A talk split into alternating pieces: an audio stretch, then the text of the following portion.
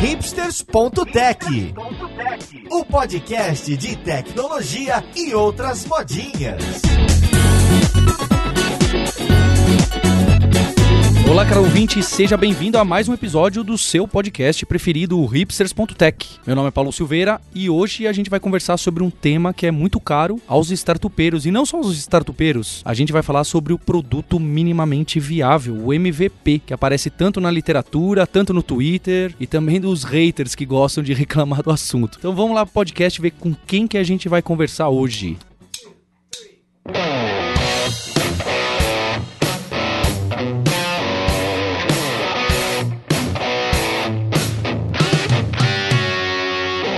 E olha só, hoje tá fácil aqui de eu decorar qual que é o cargo de cada um, que é sempre um desafio. Eu tô com três gerentes de produtos. O primeiro deles é o Pedro Axel Rude, que é gerente de produto no New Bank. Tudo bom, Pedro? Tudo bom. E junto com ele, companheiro de trabalho, Gabriela Rojas, que é gerente de produto também no New Bank. Olá, gente. Para completar o time, eu tô com o Marcel Almeida, outro gerente de produtos. Dessa vez da Viva Real. Como você tá, Marcel? E aí, pessoal, tudo bem? Tô tranquilo aqui. Eles participaram do episódio número 5 olha só, de squads do podcast. Não deixe de ouvir, o link tá aí embaixo. E a gente tava batendo um papo para alinhar qual que é a nossa pauta aqui de hoje, desse tema que eu gosto bastante. E o, o, Pedro lembrou de uma frase que aparece com frequência quando a gente fala de MVP, que é aquilo que é a frase que diz que se você não tem vergonha do produto que você lançou algum tempo atrás, é sinal que você lançou ele um pouco atrasado, que você poderia ter lançado um pouco antes. Não é isso, Pedro? Exatamente. Quem que falou isso? Essa é uma frase do Reid Hoffman, que é o fundador do LinkedIn, ele também veio do PayPal e tudo mais. E ela é muito interessante porque normalmente quem tá de fora sempre diz assim: "Não, calma, tudo bem, a gente espera um pouquinho mais e bota mais isso aqui, bota mais aquilo lá. Ah, mais uma semana, duas semanas, não vai fazer muita diferença". Né? É verdade. Esse, e aí? É. Na época remota do LinkedIn, a gente falava: "Poxa, isso aqui tá uma bagunça", mas talvez ele, ele provou que ele tinha razão em alguma coisa, certo? Conseguiu, né? E, e acho que depois e o termo MVP não foi criado pelo Eric Ries, mas foi ele que popularizou lá no livro do, do Lean Startup que começa a aparecer. Então eu queria que vocês me dessem um exemplo. O que, que é um MVP? Como que a gente pode considerar? Então vamos considerar no, no, no cenário startup que eu vou criar um produto, vou lançar uma empresa. É, em que momento que eu publico esse meu produto? Normalmente um website ou uma app né, móvel. É, em que momento que eu faço isso? O que, que é minimamente viável? Como que eu estudo isso? Tá, eu acho que o mais importante é definir qual é o objetivo do seu produto. Então, qual é o problema que você quer atacar e quer resolver. É isso que vai te dar a resposta do que, que é o mínimo que você tem que construir para resolver esse problema. Eu acho que tem um ponto que é legal, assim, eu de fazer uma provocação, mas provavelmente a sua ideia vai estar errada. Provavelmente você vai botar uma coisa no ar e vai descobrir, putz, não, mas isso aqui não funciona tão bem, os usuários não entenderam, eles, não recla eles reclamaram. Blá. E eu acho que o ponto de lançar o quanto antes é, quanto mais cedo você colocar algo no ar, mais cedo você consegue colher feedback. Mais cedo você consegue entender se aquela sua ideia de fato ajuda as pessoas, de fato funciona como você esperava que ia funcionar. Então, se eu fiquei seis meses desenvolvendo uma coisa para depois chegar e botar no ar e descobrir que, putz, na prática eu achei que o cara ia usar pra caramba aquela funcionalidade, ia salvar a vida dele e ele nem viu, ele queria fazer de outro jeito. Acho que é um pouco disso, assim, de conseguir o quanto antes e da forma mais simples, começar a aprender e começar aí sim a, a iterar. Seguindo a linha do, Eric Ries lá no Lean Startup, é justamente isso. Você lança MVP para poder começar a iterar. Então você cria alguma coisa para você medir, ter o feedback e aprender, e aí criar de novo, medir e aprender. Então entrar naquele ciclo de feedback o tempo inteiro. Então você tenta validar ou invalidar alguma coisa com o seu MVP e vai fazendo várias versões do MVP ao longo do tempo. E não é à toa que essa comunidade está muito próxima da agilidade, né? Porque isso lembra a gente todos aqueles conceitos de sprint, de release often, de vamos evitar o retrabalho, colocar logo no ar para ver se era aquilo, para eu também não ter que ficar estimando coisas a muito longo prazo e prometendo coisas para daqui a um ano que já começa a ficar nebuloso. O que, que eu posso fazer, o que, que eu não posso. É o próprio reagir a mudanças, né? Do é. manifesto. Exato. Eu acho que o MVP tem que gerar uma dor. Se você lança uma coisa que não tá doendo, pô, significa que você não teve que cortar, não sei como se fala. Que você não tem vergonha. Isso, né? que você não teve que pensar o que tirar dessa versão, sabe? Hum. Senão já é uma versão grande demais, como, como o Pedro falou. Eu acho que até um pouco que a gente tem muito a preocupação com a experiência, então tem que estar tá tudo perfeito e super redondo. Só que, lógico que para ficar perfeito eu vou gastar muito mais tempo, eu vou demorar muito mais. Eu fiz uma coisa perfeita que na prática não funcionou direito, eu joguei tempo fora. É, e o, o ponto é assim, se as pessoas estão usando o seu MVP feião não capenga, melhor ainda. Significa que você tem um potencial ainda maior do que se tivesse tudo perfeitinho e algumas pessoas tivessem, mesmo pessoas estivessem usando. Então, é, faça o capenga e se tiver engajamento, cara, é, é potencial alto. Eu não sei o que significa a palavra capenga, tá? Mas. Capenga é mais ou menos MVP em português. É, é exato.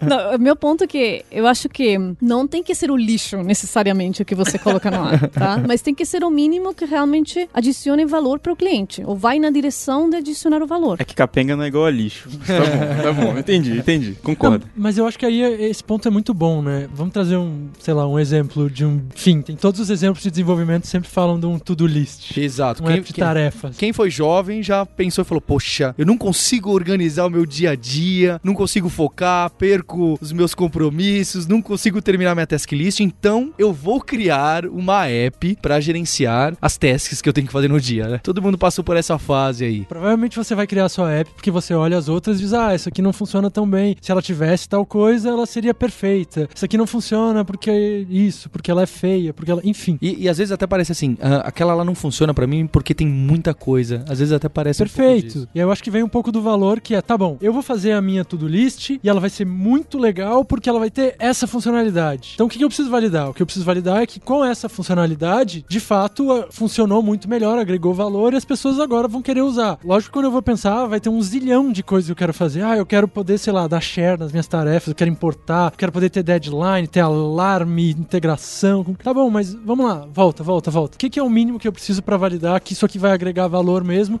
e não vai ser que nem todas as outras e não vai funcionar? Acho que um pouco do MVP tá aí, né? Eu acho que é importante entender quem que é o cliente também. Nesse caso, nesse exemplo que você colocou, você seria o cliente. Eventualmente você quer uma coisa mega específica, mas quando você já está fazendo um produto numa empresa, você tem que se fazer a pergunta quem que é seu cliente e tentar atingir a maioria das pessoas. Essa é uma estratégia, certo? E aí que o MVP, você se questiona que gera maior valor para a maioria das pessoas, certo? É, eu- acho que esse caso do to-do list dá pra gente fazer várias observações, né? Então, se o, o foco do produto é nesse usuário que tá perdido um pouco no dia a dia, o que, que ele vai fazer? Poxa, eu não consigo me organizar, eu tenho tantas tarefas no dia, quando eu chego no final, parece que eu não fiz nada no trabalho. Então, talvez a feature que é fazer o share e falar: olha, eu, Paulo Silveira, tô compartilhando essa tarefa com Pedro, talvez não faça sentido, porque não, eu só quero resolver aquele problema mínimo de fazer as compras e executar, mandar esse e-mail para o meu chefe dando esse feedback e assim por diante. Então, en- encontrando bem quem é esse usuário, quem é esse cliente do nosso produto, começa a ficar claro quais são as features que são essenciais, que sem elas, pera lá, sem ela o produto tá quebrado. Então, esse produto mínimo parece que é aquele produto que funciona para o usuário sem estar com a borda redonda ainda e sem aquelas features extras. Não que elas não, não vão existir algum dia por algum motivo, mas talvez agora não seja o momento. Não, eu acho que o, talvez agora não seja o momento, ele é muito bom, porque se a gente vai pensar no fluxo do produto, então eu coloquei ele no ar, eu tenho um tempo até os primeiros usuários, aí eu consegui. Às vezes o produto tem um ciclo, né? Então o cara tem que ter começado, feito tal coisa, tal coisa, tal coisa, pra eu conseguir descobrir se funcionou, se agregou valor e tudo mais. E uma das coisas que é legal entender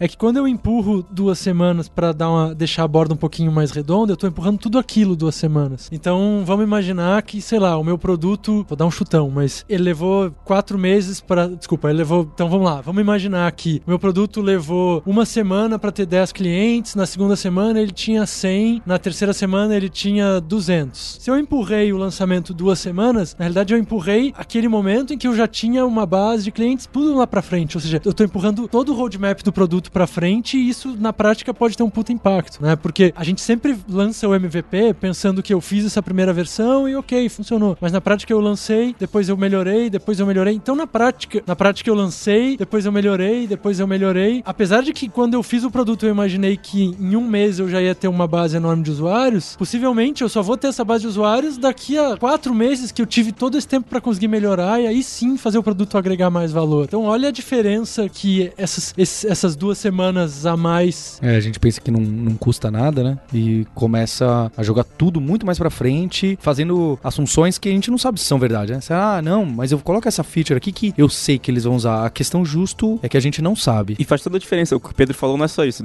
Ainda foi um exemplo happy path, né? Tipo, errou um pouquinho, atrasei duas semanas, só atrasei duas semanas. Mas se você atrasou duas semanas algo errado, você atrasou mais ainda, porque você demorou a perceber que estava errado. A segmentação de usuário, ou então o tipo de, de proposta de valor para aquele nicho de pessoas talvez não fosse a certa. Você também tem que assumir que você vai errar no caminho e vai atrasar não só a deadline que você arrastou, mas arrasta tudo, todo, todo o processo de aprendizado. Então é, é exponencial essa, essa perda, na verdade. E a gente acho que é legal trazer do, do, exemplo da startup, que é o dinheiro, né? A preocupação da startup sempre é: olha, a gente conseguiu levantar dinheiro, a gente tem dinheiro para funcionar, sei lá, um ano. Então, um mês, eu, eu atrasar um mês quando eu estou com o dinheiro super contado, significa muito. E para indicar, a gente colocou o MVP no ar. O que, que eu quero saber? Que informações que eu quero ter desse produto quando ele já tá público e comecei a divulgar? Coloquei no AdWords, fiz campanha social ou fiz alguma coisa viral de convite. Como que eu meço o sucesso desse produto? Ou melhor, como que eu escolho qual vai ser a métrica para dizer, opa, esse aqui não só tá viável, como é o caminho certo? Ou eu devo pivotar? Que, que passos são esses? Que decisões são essas? Bom, vai depender muito do produto. É, se você tá lançando algo social, por exemplo, você vai ver usuários que estão fazendo sign-up, você vai ver pessoas que estão convidando outras pessoas para entrar e você vai ver métricas de usuários ativos, quem tá engajado naquela rede, quantas vezes o cara tá entrando por dia, se ele tá comentando, dando like, o que quer que seja a interação da rede. Vai variar muito. Se for um produto que você tem pacotes de compra, vai variar, a sua métrica vai ser provavelmente pessoas comprando, então vai ser taxa de conversão daquele funil. Então uh, vai variar bastante. As métricas geralmente são padrões, né? Métricas para B2B são algumas, para social são outras, para aplicativos financeiros são outras. Então, geralmente na internet você pode encontrar métricas nesse sentido sentido. Geralmente, acredito que se baseia muito em usuários ativos e, e churn ou bouncing rate, se for ao consumer ou B2B. Eu acho que também a gente não tem que esquecer das mudanças de features. É, estamos falando muito de produtos novos ou ideias novas, mas a gente acredito que grande parte do tempo não olha só produtos novos, mas mudanças de produtos que já existem. E a gente também pode pensar no MVP para essas mudanças. Então, como você mede se foi um sucesso esse MVP ou não? Também tem a ver com se você conseguiu resolver o problema que originou essa mudança. Então, por exemplo, no meu caso, eu no Nubank olho bastante produto para a ferramenta interna para as pessoas que fazem atendimento. E a gente vê bastante que problemas o pessoal do atendimento tem. E aí, medir o resultado é bem simples. É se de fato as pessoas do atendimento conseguiram resolver o problema que elas tinham. Então, vamos supor, eu agora tenho que ver o jeito novo de fazer parcelamento e os, as informações que as pessoas do atendimento tem que dar para o cliente. Você só vê que informações tem que colocar no ar para eles e ver se eles agora conseguem passar as informações novas para o cliente ou não. Então é bem, tipo, simples como medir o sucesso, né? É ter em mente qual é o problema que eu quero resolver, qual que é a minha hipótese, ou seja, hoje o problema é esse, mas eu acredito que se eu fizer tal coisa, ou se, sei lá, tal tela ficar mais clara, ou se tiver uma outra maneira, eu vou conseguir resolver esse problema. O que, que eu vou validar? Eu vou basicamente olhar se eu fiz fazendo essa mudança, eu consegui resolver esse problema. Sei lá, eu tenho a hipótese de que os usuários não usam os apps de tarefas de to-do porque não tem um lembrete. Uma hipótese aqui. Se eu pudesse fazer um app de to-do em que eu vou poder botar um lembrete das tarefas, os usuários vão usar mais. Bom, então vamos tentar desconstruir isso um pouco. O que, que eu preciso? Tá bom, eu preciso poder cadastrar as tarefas e eu preciso poder dizer, olha, eu quero ser lembrado dessa tarefa dia tal ou daqui a dois dias. Tudo bem. Como que eu meço que funcionou? Bom, basicamente eu vou medir se o usuário criou uma dúzia de tarefas hoje, voltou amanhã e voltou depois, sei lá, passou mais de uma semana usando o app. Então eu poderia dizer que o mínimo que eu preciso é o app em que eu posso criar as tarefas e colocar o lembrete, e o que eu vou usar para validar se funcionou ou não é a quantidade de usuários que voltou a criar tarefas depois de uma semana. Eu acho que faz total sentido e eu confesso, faço meia culpa aqui que quando a gente lança MVP de, de produto, eu acho que a gente faz bonitinho de decidir de como cortar as features e falar, ah, vamos trilhar esse caminho, mas para ser sincero, nunca coloco as métricas métricas que eu quero atingir. É óbvio, né? Quero saber se vai converter, mas isso são valores que todo mundo vai pensar. Mas eu queria falar assim: poxa, eu quero ver se na semana que vem quem usou essa feature vai voltar no mínimo 60%. E talvez estipular esses números seja fundamental, porque senão você começa a dar aqueles chutes e, e lançar um MVP que você não sabe o que, que você quer engajar, o que você quer engajar. É óbvio que também eu imagino que há muitos casos onde você define essas métricas e você não atinge as que você queria, mas você acaba atingindo outras e fala, não, opa, mas é interessante mesmo assim. Mas eu acho que é sim importante você ter sempre o que, que você quer. Você quer, nem que seja, eu quero pelo menos aumentar a receita em tanto. Mesmo que seja uma métrica boba como essa, se não começa a ser aquele monte de, não, eu já sei, eu vou criar isso aqui dentro da empresa e criar esse produto que eu tenho certeza que vai ser bom para a empresa. Mas o que, que é bom para a empresa? É conversão? É retenção? É share? É awareness da marca? É, mesmo que seja subjetivo, tentar ter algum goal, algum númerozinho acionável. Eu sei que é difícil, confesso que raramente eu faço, mas se não fica aquele e depois que é lançado, passa um mês e aí? Valeu ou não, não, não valeu? Estamos no caminho certo ou não estamos? A definição de sucesso é uma coisa super importante no papel de, do Product Manager e quando você está trabalhando com produto. O ponto é quando a gente tenta definir números, como definir esses números? Muitas vezes são números válidos que surgem de estudos feitos bonitinhos, mas muitas vezes também é chute mesmo, tá? E esse é o ponto, essa é a dificuldade que às vezes a gente força demais, a gente está falando product managers em geral, né? Força demais criar uma métrica só pelo fato de criar a métrica, porque realmente você nem sabe que número seria bom ou o que esperar. É, e, e, tem vezes que não vai mudar nada. Tem vezes que vai, vai fazer um AB, 300 mil pessoas passaram por ele, você achava que ia mudar e não mudou nada. E aí você tenta forçar olhando para uma métrica secundária para dizer, ah, essa mudou. Mas, cara, o seu objetivo principal não mudou. Às vezes, dependendo do contexto, simplesmente não mudou nada. E é ok, segue em frente. É, eu acho que, para ser sincero, me parece que a maioria dos casos é assim. É, eu acho que o ponto importante é eu conseguir ter um indicador, né? Porque, vou lá, você colocou no ar a primeira versão, não deu 60%, deu 30%. Vão surgir várias ideias de tipo, não, mas e talvez se além do lembrete eu mandasse um push, talvez se a cor do botão fosse. Tem um monte de ideias. Tudo bem, como que eu consigo ter algo que eu vou botar uma mudança no ar e vou olhar e dizer, putz, melhorou, ou não. Ou seja, começou em 30, mas eu conversei com alguns usuários, vi que eles estavam com dificuldade aqui, aí eu fiz essa mudança, agora eu já tô em 40. Né? Eu consegui ir melhorando,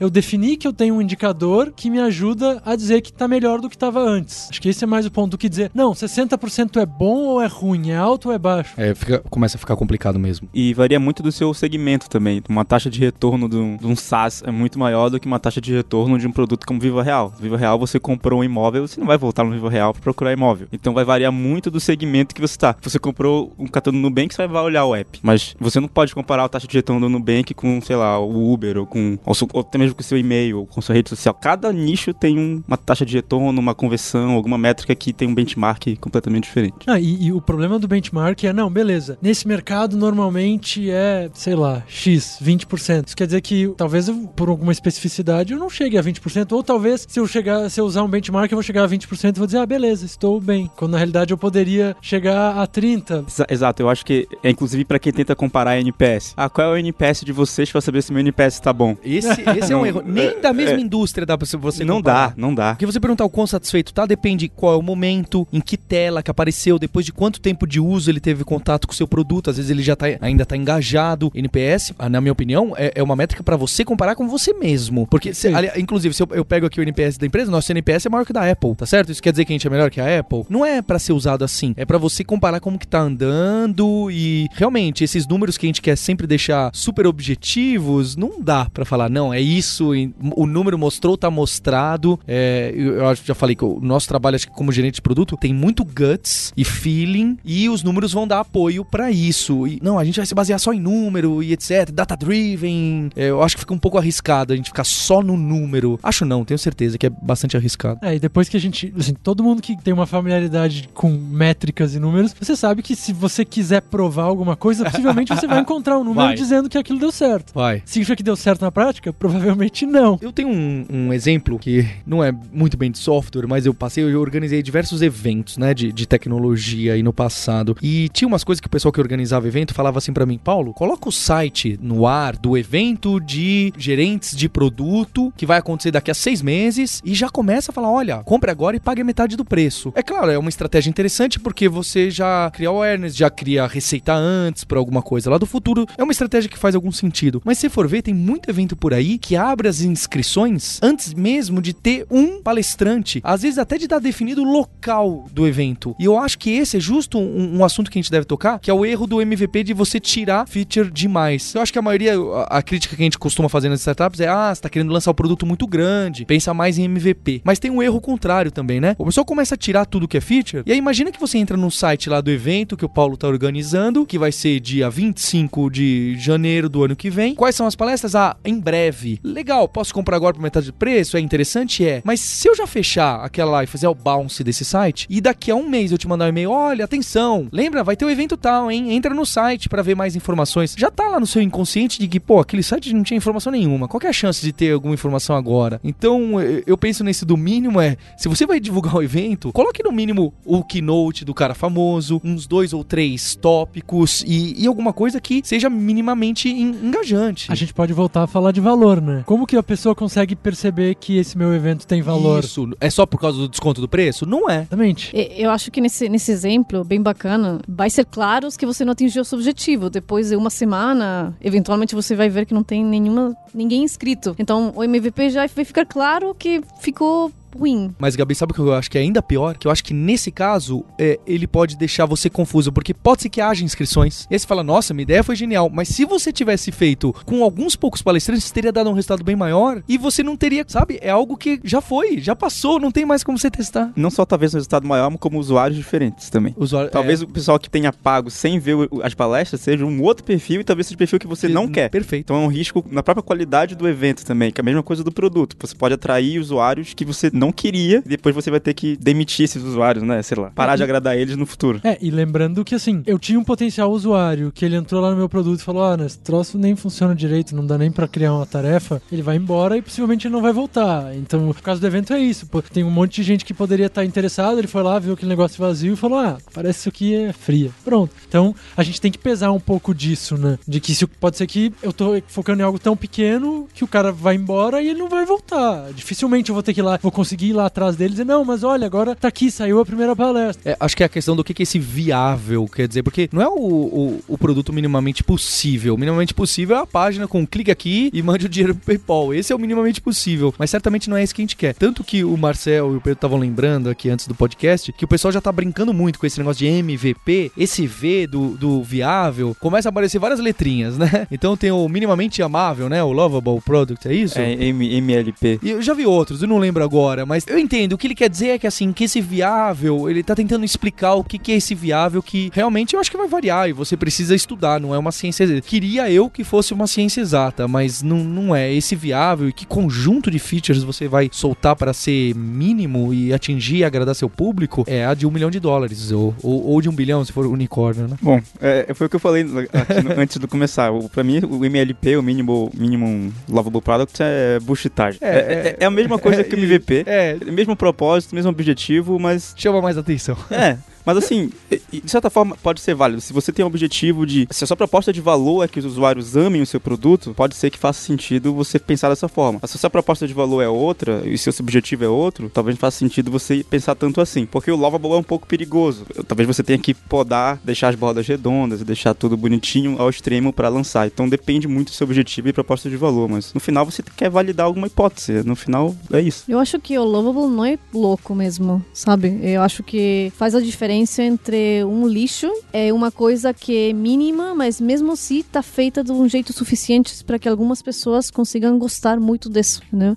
Então não precisa, porque também tem esse, esse assunto que é mínimo, tanto faz, lança é tipo, tá, beleza, mas onde que tá o limite? Onde que é um teste onde você tá testando uma coisa beta feita de um jeito ruim é uma coisa que de fato tá no ar é um produto. Não tem que ser lixo, tem que ser uma coisa feita, completa, mas com pouca funcionalidade ou com o mínimo para atingir o objetivo. E esse lovable, eu acho que faz sentido mesmo. Te dá a sensação de uma coisa completa. É, Eu concordo, eu acho que principalmente produtos que engajam através da experiência de uso. Tudo bem que lovable é um conceito super abstrato. É, que mais, que é, um é, é mais, do que o vi- é mais do que o viável. Exato, mas- exato. Mas é basicamente, pra mim, isso é só uma lembrança de que o viável, ele tem que ser minimamente lovable, ele tem que minimamente ter uma experiência Isso. boa. Né? Eu não posso dizer, ah, não, tá aqui a funcionalidade, tá ruim de usar, mas ok. Não, não. Depende. É, por exemplo, se você tiver numa empresa grande, e aí depois a gente pode entrar nesse, nesse tópico, com certeza você tem que pensar em tudo isso. Mas vou dar um exemplo do EasyTaxi. Bem no comecinho do EasyTaxi, era um blog que as pessoas pediam um táxi, tinha alguém atendendo o telefone. Aliás, tinha alguém vendo esses comentários no blog e ligando pro telefone pro taxista ir buscar. Fantástico. Cara, esse era o MVP. MVP. E aí, ele é lovable? Porra nenhuma, não, não é Olha, lovable. eu acho que ele pode ser lovable. Eu acho sim. que pode Eu ser acho que mesmo. pode ser lovable, sim. Bom, tudo bem, de novo, é. aí, tá vendo, lovable pra mim não é o mesmo lovable pra vocês. Cara, mas mas eu- é, é esse, esse, Eu acho esse que é o lovable, lance. o lovable daí tá nessa experiência uh, quase pessoal de você conversar com a pessoa que vai pedir o táxi pra você, em vez do que ser um botão. Mas é,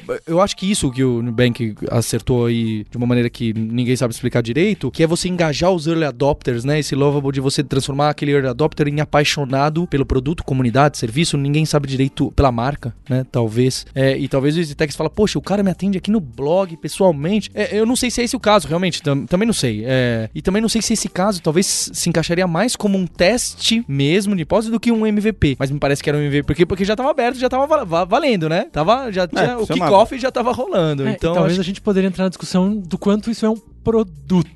Ele, se não é muito mais um teste. Pra mim, o ponto do Lovable é ele lembrar que, assim, dá muito mais trabalho eu pensar numa experiência consistente e amável tudo mais do que uma experiência básica. E o risco é eu construir, passei um tempão fazendo uma puta experiência quando o core daquilo não agregava valor. Então, o minimum lovable é, é basicamente eu tentar entrar num equilíbrio que eu não vou tentar fazer a experiência totalmente perfeita enquanto eu ainda não sei se eu tô agregando valor, enquanto eu ainda não sei se o básico tá valendo. Mas, pelo outro lado, não quer dizer que eu vou ignorar totalmente a experiência, eu só vou tentar entrar num equilíbrio disso. É, bom senso. Mas é que, bom, tudo bem. É que eu acho que não precisa de uma palavra pra, me lembra- pra lembrar que a gente tem que fazer com bom senso.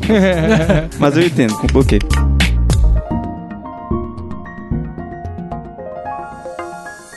Eu queria colocar uma, uma outra questão em relação à simplicidade. A gente teve um podcast recente com a Roberta Arcoverde, que é desenvolvedora da Stack Overflow. E Stack Overflow é uma empresa que quem fundou é o Joe Spolsky. Joe Spolsky é o cara que também criou o Trello. E, e ele tem um post muito legal sobre simplicidade, que ele- eu falo que ele é polêmico, mas ele é educado no- nos posts. Que ele bate de frente com aqueles livros que o Jason Fry, que é o do Rework, Da 37. da 37 Signals, né? Que trabalha junto com o DHH, o, o criador do Rails. Então, um desses caras de startup super famosos. Eles escreveram dois livros, o Getting Real Rework, que ficaram super famosos na época. Na primeira leitura eu também gostei. Depois eu comecei a ler as críticas e, e fiquei pro lado das críticas, né? É muito daquele negócio, ah, mantenha simples e faça rápido e acabe com as reuniões e, e aquele mantra do limite do agile com um negócio de não vai ter escritório e, e a gente pode mais. fazer um podcast só disso. Isso, não é? E ele fala assim, tire as features, né? Aquele negócio assim, se o usuário tá pedindo feature, não põe não, só não põe o que ele tá, só põe no caso extremo e etc. E, o- e o que escreve um, um post, vou deixar linkado,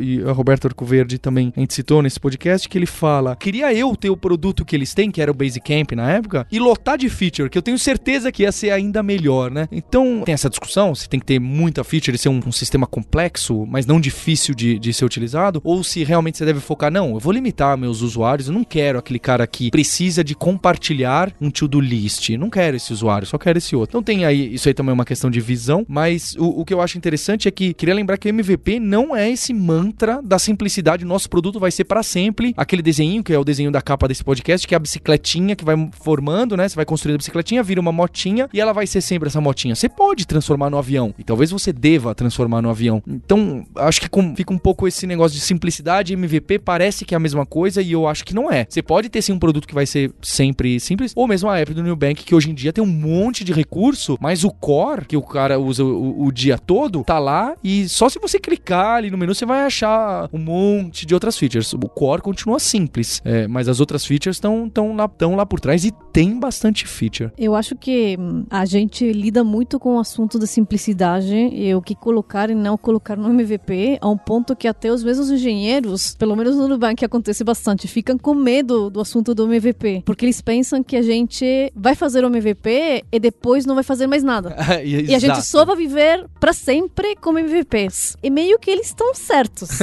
a um certo ponto. Mas é importante lembrar que é bom partir com uma coisa simples, que ataque diretamente o problema, e depois, se a gente vê que tem mais problemas, ou que a solução não conseguiu atingir ou resolver todos os problemas, então a gente itera e cria mais features. Esses problemas são relevantes mesmos, eles vão ser priorizados e a gente vai fazer outra versão. Mas não ter medo a começar com uma coisa muito simples. Perfeito, eu acho que aí dá pra fazer bem o, o link com a 37, né? Ah, sei lá, no exemplo do to-do list. Então tinha lá o compartilhamento, o cara quer importar, ele quer ter, sei lá, integração com um zilhão de coisas. Ok, aí você foi lá, gastou três meses desenvolvendo uma integração super complexa com if this then that e descobriu que, cara, praticamente não agregou valor, né? Então o ponto é, eu cheguei num MVP que eu resolvi claramente o produto, o problema do usuário, tá bom, mas aí eu vou adicionar mais um zilhão de outras features que na prática eu vou ter quase ninguém usando, ou eu não vou agregar mais valor pro usuário. Então por que que eu gastei todo aquele tempo, deixei o meu produto mais complexo, deixei o meu código mais complexo pra uma coisa que na prática mudou muito pouco? É, e tem um grande risco aí. É, além de você começar a adicionar features e deixar o seu produto. Quando você começa a deixar o produto meio Frankenstein, pode ser que as features que eram muito usadas comecem a ser menos usadas, porque o produto tá mais difícil de, ser, de, mexer, de manusear. Então os usuários começam a, ou a sair ou a usar menos aquilo que era simples. E tanto que, se a gente compara o Word com o Google Docs, a princípio é a mesma coisa, mas tem bem menos features no Google Docs, ele é mais simples. Então ele atende de outro tipo de perfil. Será que se eles é uma hipótese, será que eles adicionarem muito mais complexidade, não vai ter mais gente saindo de lá porque começou a ficar difícil? Então, a gente já viu inclusive, eu já vi em vários casos que mais feature a gente começa a ter o, o desuso geral das outras features que já existiam e pareciam boas. É, a gente colocou aqui muitas situações que lembram startupismo. Então, a pessoa tá com uma ideia e ela quer lançar e lançar rapidamente para ver e pivotar, talvez, sentir se tem adesão, é, mesmo quando for pro público. Mas uma situação mais comum que é a do nosso ouvinte, que é a de vocês que trabalham em, em grandes empresas. Como que funciona o MVP? É, por exemplo, no caso do Nubank teve aquele caso do sistema de milhas, da Viva Real tem aquele de decoração. Vocês encararam esses sistemas como MVPs ou mesmo que não tivesse esse nome lá internamente, foi feito assim, poxa, onde que foi o procedimento que falou, olha, precisa ter isso isso, mas esse aqui a gente vai ter, só que não vai ser agora. Teve esse momento, quem decidiu isso ou foi meio durante o voo? Olha, a gente vai lançar putz, mas agora tá ficando apertado de tempo. Então essa feature aqui acho que rola deixar ela mais para frente. Como que funciona isso para vocês? Sim, a, a, gente cara como MVP e no caso do Viva Decora que você mencionou, ele, ele foi feito como MVP, foi criado uma startup dentro de uma startup. Então é um CNPJ separado, é uma empresa que tem outro faturamento, mas tem todo o mindset de ser MVP e ela segue como uma outra empresa dentro do Viva. O que, que a gente fez como MVP recentemente? A gente criou uma página do condomínio, então você consegue agora encontrar é, o seu prédio e ver todos os anúncios do seu prédio e aí você consegue ver quanto custa mais ou menos um imóvel ou um aluguel dentro do seu prédio. Então você consegue saber se você está pagando o aluguel justo ou se você,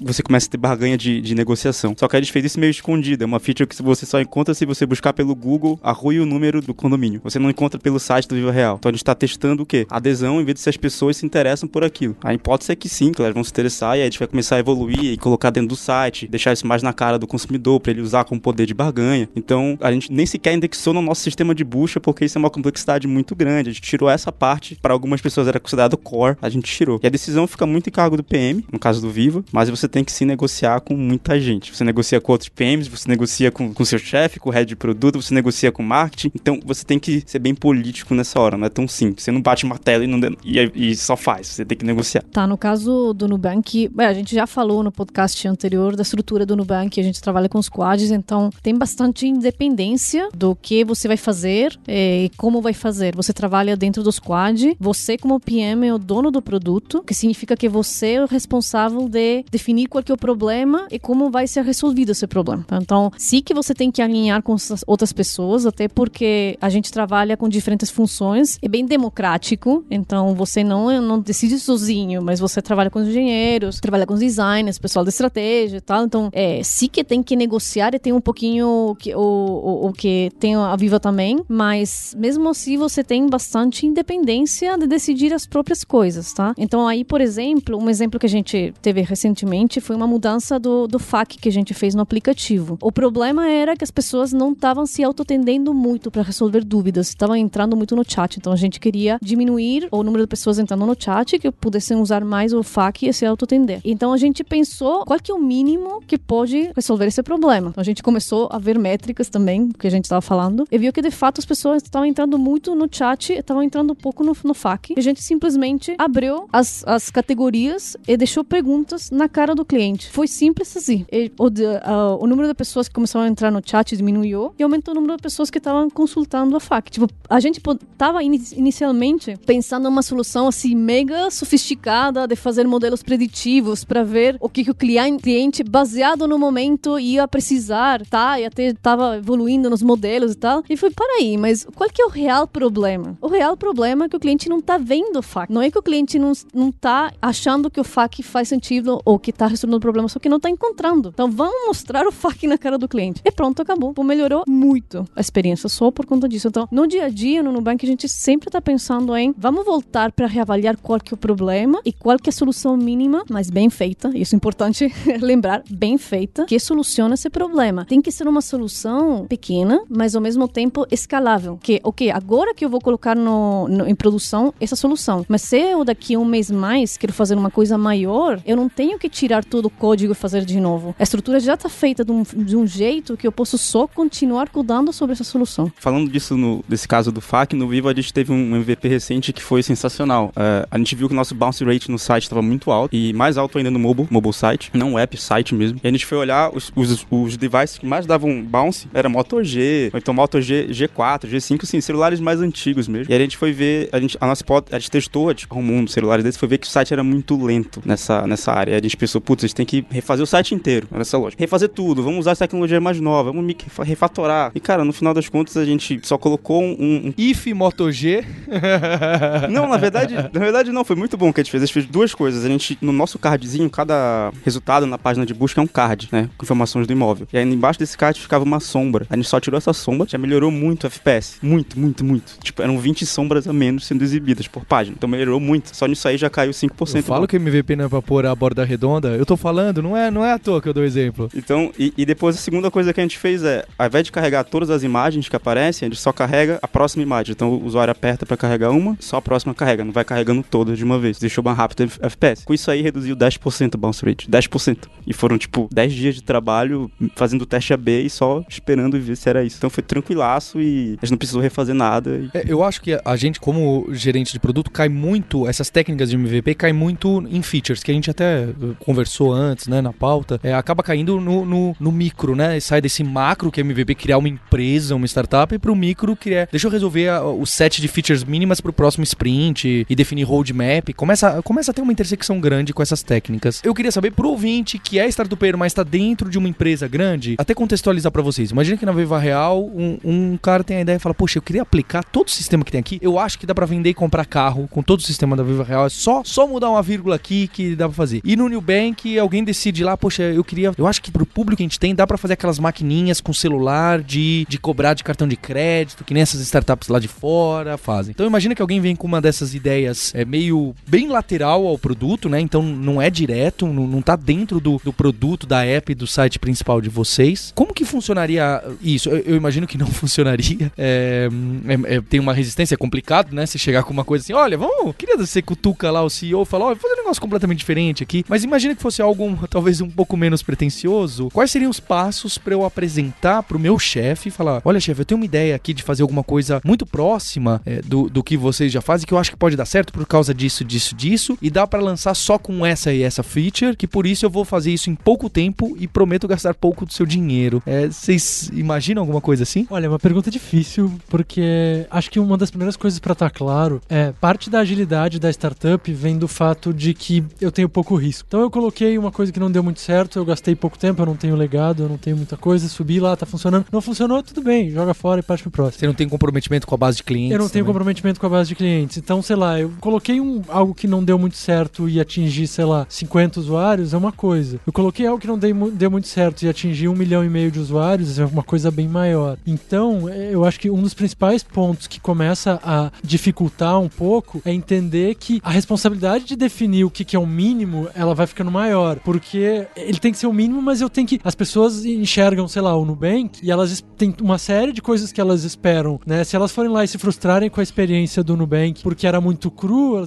né? Eu gerei um puta problema. Agora, é difícil, porque quando tá numa. Eu, eu acho que o, o, principal exercício quando você precisa vender que aquilo faz sentido, pra uma empresa quando ela é pequena, você consegue vender muita coisa do tipo, não, isso aqui é muito legal, a gente acredita que os usuários vão gostar, porque eu tenho, sei lá, meia, muito feeling e meia dúzia de, de indicativos. Agora, quando é uma empresa grande, provavelmente alguém vai fazer uma conta de dinheiro ali, vai dizer, cara, eu vou ter que gastar seis meses de um time de quatro pessoas, isso vai dar tanto, eu poderia investir isso para fazer essa sua nova ideia maluca, ou eu poderia investir nisso que, enfim, pode dar mais ou menos resultado. Mas o ponto é, eu preciso conseguir mostrar que essa minha ideia de fato vai valer esse investimento. Então, é difícil, não é muito fácil de dizer, ah, claro, vai lá e só explica isso. Esse mínimo fica maior. E não só isso, quando você fala de um produto novo, tipo, você está falando no caso do Nubank seria um Square da vida ou algo assim, isso. você tem que pensar se faz sentido com uma estratégia da empresa, com uma marca, com o posicionamento da marca. Então não é só, ah, tanto faz, é rápido de fazer, eu meio que vou mudar um pouquinho esse feature que você tem aqui aqui e já pode lançar. Mesmo se assim, você tem que ver se está alinhado com a percepção que o cliente tem na cabeça dele de produto, do produto do Nubank nesse caso. Tá? Então, é, é, muito. Quando a empresa já é maior, tem uma marca que tem um valor e tal, são outras coisas que estão tá no, no jogo, não é só desenvolvimento mesmo. Eu acho que esse risco não é só para produto novo, não. É, se você vai lançar uma feature nova que muda um pouco o paradigma, ou que em, em marketplace isso acontece muito, no nosso caso no Viva, a gente tem que sempre se preocupar com o anunciante, com o consumidor, então a gente tem que tomar cuidado com o que a gente lança. Cada vez mais a responsabilidade é maior. Imagino que para sistemas financeiros, e muito maior ainda. Então, features também você tem que se preocupar e tomar cuidado com branding, tomar cuidado com a qualidade dela, que as pessoas vão comentar, elas vão falar mal, vão falar bem, então isso é, é importante. Bem, vocês viram, ouvinte, que o Pedro, a Gabi e o Marcel acabaram com a minha carreira de startupismo, não gostaram das minhas ideias, mas é, realmente tem uma atração, é, né, o atrito, na verdade, gerado para criar e ter esse conceito mesmo do MVP cru de startup dentro de uma empresa e usar dessa maneira mais macro, acho que são casos um pouco mais raros, certo? Minha impressão é que a gente acaba aplicando no nível médio aí, não, não nesse nível de um produto inteiramente novo com co-branding, certo? Eu, eu pensei num caso fora da, pensei num caso aqui que é um pouco fora da curva, mas o Google, o Google é uma empresa que faz muito isso. Eles criam muitos produtos que não tem nada a ver, tipo Google Glass, e, e matam na sequência quando eles veem que não, não dá certo. Eles fazem muito disso, é um, é um pouco diferente das outras empresas, e eu vejo que não é uma empresa que sofre muito na bolsa, né? Normalmente empresas que falham o seu produto quando lançam tem um impacto na bolsa. O Google é algo que não, vai, não vem acontecer. Eu acho que eles são uma exceção, uma das poucas exceções nesse caso. Ah, apesar de que tem um ponto que eu vou falar sem muita, muito embasamento, posso falar um pouco de bobagem, mas eles têm uma filosofia de basicamente ter uma porcentagem, chutaria eu, 80% investido no que é o básico, que é a busca, que é o core, informação. Eu vou ter uma porcentagem de, chutando de novo, 15% em algo que é um pouco inovador em cima do meu básico. Eu vou ter uns 5% em cima de algo que é loucura, né? Então eles sabem que eles podem tomar riscos de tamanhos diferentes. E faz parte até do branding deles. Faz isso. parte, exatamente. Porque realmente, eu acho que o Marcelo lembrou bem. Tem poucas empresas que nem o Google Wave, Google Buzz, que depois eles precisaram matar, que vão se dar ao luxo de tomar esse risco de ter que matar depois. Acho que eu ter que matar depois é, é, é dureza, não é? Mas ele faz parte, porque, porque assim, se você quer inovar, você vai ter que testar muita coisa. Não dá para imaginar que tudo que eu fizer vai ser sempre maravilhoso. Bem, espero que você ouvinte agora esteja com menos dúvidas ou talvez com mais dúvidas do que organizar aí no seu Trello, jogar para direita ou para esquerda as features para você lançar o produto no mês que vem. Posta aí o seu MVP que você está lançando, o www ou a sua app que você está lançando nos comentários para a gente poder avaliar. E queria agradecer o Pedro, a Gabi e Marcel por mais uma participação. Gosto muito do trabalho de vocês, do posicionamento de vocês e espero encontrá-los num, num, num próximo podcast. Boa, a gente aqui agradece. Muito obrigada pelo convite. Obrigado, abraço. E agradecer você, ouvinte, pela audiência aí, pelo comprometimento com a gente. É, a gente se encontra numa próxima semana e até lá. Abraços, tchau.